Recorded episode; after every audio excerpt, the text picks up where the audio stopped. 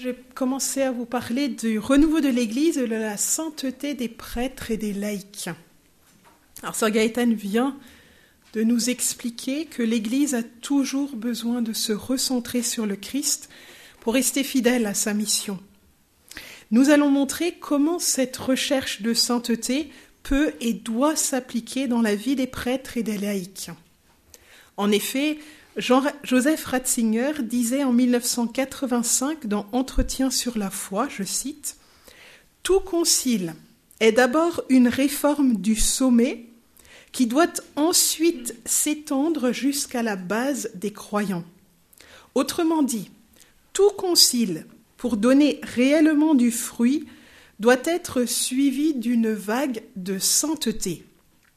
C'est ainsi qu'il en est allé après le concile de Trente, lequel, justement grâce à cela, a atteint son objectif de vraie réforme. Le salut pour l'Église vient de l'intérieur d'elle-même, mais il n'est pas du tout dit qu'il vienne des décrets de la hiérarchie. Il dépend de tous les catholiques, appelés à lui donner vie, que Vatican II et ses fruits soient considérés comme une période lumineuse pour l'histoire de l'Église. Comme disait Jean-Paul II en commémorant Saint Charles Borromée à Milan, l'Église d'aujourd'hui n'a pas besoin de nouveaux réformateurs, l'Église a besoin de nombreux et nouveaux saints. Donc, en deux parties, hein, tout simplement, la sainteté du prêtre et ensuite la sainteté des laïcs. Donc, première partie, la sainteté du prêtre. Dans une période de la vie de l'Église qui est fortement bouleversée par la publication de graves scandales, nous ne pouvons que constater le besoin d'un renouveau du sacerdoce. Suite au Concile, nous avons assisté à une crise sans précédent de celui-ci, caractérisée par de nombreuses défections et par une pénurie de vocations. Deux aspects essentiels pour surmonter cette crise sont la restauration de l'identité sacerdotale et la sainteté des prêtres. Donc ça fait deux petites parties dans la sainteté du prêtre, donc l'identité sacerdotale et la sainteté des prêtres. L'identité du prêtre se fonde sur sa configuration à Jésus-Christ. Il nous suffit de penser à la célèbre formule du curé d'Ars, sans doute beaucoup d'entre nous la connaissent, le sacerdoce c'est l'amour du cœur de Jésus. L'identité sacerdotale se caractérise en effet par l'identification particulière du prêtre au Christ. Au cours de ces dernières années, nombreux sont ceux qui, dans et hors de l'Église, ont eu tendance à confondre le rôle des prêtres et celui des laïcs. Certains prêtres ont fini par perdre leur identité à force d'exalter le rôle des laïcs, au point de placer le sacerdoce commun des baptisés sur le même plan que le sacerdoce ministériel. Certains laïcs, au contraire, ont eu tendance à confondre les fruits du sacrement du baptême avec ceux du sacrement de l'ordre. C'est pourquoi le pape Jean-Paul II a décidé d'aborder la question de la crise de l'identité sacerdotale au synode des évêques qui s'est tenu à Rome en 1990 et dans son exhortation apostolique post-synodale, Pastores Dabo Vobis, donc je vous donne des pasteurs, sur la formation des prêtres dans les circonstances actuelles, 1992. Il y déclare notamment, je cite, Le prêtre trouve la pleine vérité de son identité dans le fait d'être une participation spécifique et une continuation du Christ lui-même, souverain et unique prêtre de la nouvelle alliance. Il est une image vivante et transparente du Christ prêtre. S'il est vrai que tous les catholiques, prêtres et laïcs, sont incorporés au Christ et à son Église par leur baptême, il existe néanmoins une différence substantielle entre les prêtres et les laïcs laquelle? Les prêtres, en vertu des ordres sacrés, ont avec le Christ grand prêtre une relation spéciale, qui diffère non seulement en degré, mais aussi en nature de la relation qui existe entre le Christ et ses fidèles laïcs. L'exhortation apostolique post-synodale Christi Fideles Laici de 1988 nous donne un éclairage supplémentaire. C'est par l'ordination que ce lien se forge et que le prêtre devient un alter Christus, un autre Christ. Dès lors que les prêtres cessent de sanctifier, d'enseigner et de gouverner, leur identité est défigurée et détournée. Et les laïcs sont privés des éléments fondamentaux du service sacerdotal qui sont, je cite, absolument nécessaires pour leur vie dans l'Église et pour leur participation à sa mission. Le cardinal Sarah nous rappelle les, les paroles du pape François qui n'a cessé d'inviter les prêtres à une restauration de leur être le plus profond. En nous demandant de rompre avec l'autoréférentialité, le pape nous invite à retrouver un sacerdoce qui ne renvoie pas à lui-même, mais qui soit bel et bien une icône du Christ prêtre. Fin de citation. Deuxième petite partie, la, la sainteté des prêtres. Lorsque l'identité sacerdotale a besoin d'être renforcée, la sainteté des prêtres en a besoin aussi. Le sacrement de l'ordre est la source de la sainteté des prêtres. Si la grâce du sacerdoce réside dans le prêtre lui-même, qui s'efforce de suivre le Seigneur à la recherche de sa sainteté personnelle, elle apparaît avec encore plus de force dans sa sollicitude pastorale à l'égard des hommes qui lui sont confiés. Donc pas seulement sa sainteté personnelle, mais aussi en vue des brebis qui lui sont confiées. En recherchant la sainteté dans son ministère, le prêtre devient plus saint à mesure qu'il s'identifie à son rôle de prêtre, c'est-à-dire en faisant ce que font les prêtres, en offrant le sacrifice eucharistique, en absolvant les péchés et en donnant l'onction aux malades, pour ne citer que ces trois fonctions principales. Plus un prêtre célèbre le sacrifice de l'Eucharistie, plus il absout les péchés, plus il donne l'onction aux malades, plus il vit sa sainteté de prêtre. C'est pas au niveau quantité, hein, parce qu'un prêtre ne va pas célébrer dix fois la messe par jour pour être plus saint, mais c'est une intensité et puis de vivre ce qui lui est demandé. Le prêtre n'a pas de plus grand rôle à jouer au ciel et sur terre que celui d'être prêtre. Ni travailleur social, ni conseiller, ni thérapeute, ni médiateur, ni responsable, ni facilitateur, ni tous les autres rôles trop souvent remplis par les prêtres ou que les personnes mal informées croient être leur rôle. Le prêtre n'a pas de fonction plus impérative et plus sanctificatrice que celle qui lui a été confiée directement par le Christ grand prêtre, qu'il est appelé à imiter en toutes choses comme prêtre, prophète et roi. Les prêtres ont une fonction vitale et irremplaçable à remplir pour la sainteté de l'Église tout entière.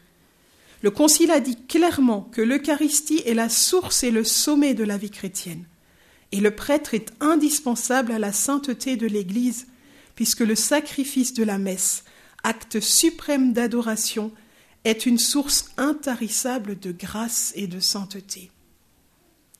Contemplons avec Benoît XVI le sacerdoce de Jésus. Jésus est tourné vers son Père. C'est dans l'intimité de la prière et du silence que Jésus s'initie donc à la volonté de son Père. L'efficacité de son ministère s'enracine dans la dépendance qu'il entretient avec son Père dans la prière. Cette dernière est l'âme de tout son agir sacerdotal. Se laisser conquérir par le Christ, se revêtir du Christ, être dans une communion existentielle avec le Christ, autant d'expressions fortes du pape pour appeler les prêtres à la sainteté.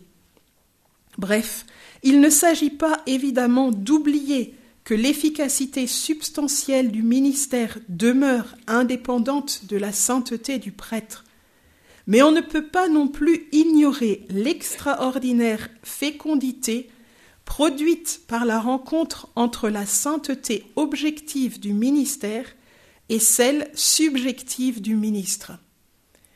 Donc le prêtre en lui-même, par sa fonction sacerdotale, est appelé à la sainteté, mais lui-même en tant qu'homme peut développer et doit développer cette sainteté. Et s'il la développe en tant qu'homme, eh bien sa sainteté en tant que prêtre n'en sera que plus grande, et son rôle à jouer pour les, les brebis encore plus. Le cardinal Sarah poursuit. On voit fleurir ça et là des propositions pour changer l'institution du sacerdoce, la renouveler, la moderniser. Toutes ces initiatives seraient légitimes si le sacerdoce était une institution humaine. Mais nous n'avons pas inventé le sacerdoce. Il est un don de Dieu. On ne réforme pas un don divin en le surchargeant de nos idées humaines pour le rendre conforme au goût du moment. Au contraire, on le restaure en le débarrassant des couches de badigeon qui, qui empêchent l'original de révéler sa splendeur. Le sacerdoce nous oblige à briller de sainteté. En effet, affirme Saint Jean Chrysostome, l'âme du prêtre doit être plus pure que les rayons du soleil, pour que jamais l'Esprit Saint ne l'abandonne, pour qu'il puisse dire Je ne vis plus, mais c'est le Christ qui vit en moi. Le sacerdoce est le bien le plus précieux de l'Église. Il doit irradier le monde de la lumière et de la sainteté de Dieu. Il n'y a pas de sanctification possible sans le sacerdoce, car de même que sans le soleil, aucune lumière ne se lèverait sur la terre, de même sans le sacerdoce, il ne, il ne nous viendrait plus aucune grâce ni sainteté dans l'Église. Le soleil déverse sur le monde ses rayons lumineux. Le sacerdoce opère en tous, prodigue ses dons et répand sur tous le parfum de la sainteté. Car le but pour lequel il a été institué par le Christ, c'est que l'Église reçoive de lui toute sa sanctification, toute sa beauté et toute sa splendeur. Voyons maintenant comment nous, les laïcs, pouvons et devons aussi être saints. Donc, deuxième partie, la sainteté des laïcs. Le contact avec les saints, nous dit encore le cardinal Sarah, est un autre lieu où nous renouvelons notre espérance. J'ai eu l'occasion de rencontrer des saints, vieux ou jeunes, malades ou bien portants, connus ou inconnus. Dans leur regard, il y avait toujours cette lumière de l'espérance, cette jeunesse du désir de Dieu comme une présence anticipée du ciel. Dans Jeanne, relapse et sainte, Georges Bernanos écrivait Notre Église est, une, est l'Église des saints. Qui ne voudrait avoir la force de courir cette admirable aventure? Car la sainteté est une aventure. Elle est même la seule aventure. Qu'il a une fois compris, est entré au cœur de la foi catholique a senti tressaillir dans sa chair mortelle une autre terreur que celle de la mort, une espérance surhumaine. Fin de citation. Paul VI nous parle de cette aventure. Je le cite. L'Église, on le sait, n'est point séparée du monde. Elle vit dans le monde. Les membres de l'Église subissent l'influence du monde. Ils en respirent la culture, en acceptent les lois et en adoptent les mœurs. Ce contact intime avec la société temporelle crée pour l'Église une situation toujours plus pleine de problèmes. Aujourd'hui, ceux-ci sont particulièrement aigus. D'une part, la vie chrétienne que l'Église sauvegarde et développe doit sans cesse et courageusement se défendre de toute déviation, profanation ou étouffement. Il lui faut comme s'immuniser contre la contagion de l'erreur et du mal. Mais d'autre part, la vie chrétienne ne doit pas simplement s'accommoder des manières de penser et d'agir présentées et imposées par le milieu temporel, qu'elles sont compatibles avec les impératifs essentiels de son programme religieux et moral. Elle doit de plus tâcher de les rejoindre, de les purifier, de les ennoblir, de les animer et de les sanctifier. Voilà encore une tâche en vue de laquelle l'Église est tenue de contrôler continuellement sa propre attitude et de garder sa conscience éveillée, requête particulièrement pressante et grave en notre temps. En effet, chez les fidèles comme chez les pasteurs, le Concile réveille le désir de préserver et d'accentuer dans l'existence chrétienne le caractère d'authenticité surnaturelle. À tous, il rappelle le devoir d'imprimer fortement à leur conduite personnelle ce cachet positif. Il aide les chrétiens trop mous à devenir vraiment bons, les bons à s'améliorer, les meilleurs à se montrer généreux, les généreux à devenir des saints. À la sainteté, il suggère des façons nouvelles de se manifester. Il donne à l'amour un génie inventif. Il suscite des élans nouveaux de vertu et d'héroïsme chrétien. Sur la vocation universelle à la sainteté, le Concile Vatican II s'est exprimé en termes lumineux. Dans Christi Fideles Laici, nous lisons que cette orientation n'est pas une simple exhortation morale, mais une exigence incontournable du mystère de l'Église. L'Église est la vigne choisie, par le moyen de laquelle les sarments vivent et grandissent de la sève même du Christ, sainte et sanctifiante. Elle est le corps mystique dont les membres participent à la même vie de sainteté que la tête, qui est le Christ. Elle est l'épouse aimée du Seigneur Jésus, qui s'est livrée pour la sanctifier. Il est aujourd'hui plus, plus urgent que jamais que tous les chrétiens reprennent le chemin du renouveau évangélique, recevant avec générosité l'invitation de l'apôtre à être saints dans toute leur conduite.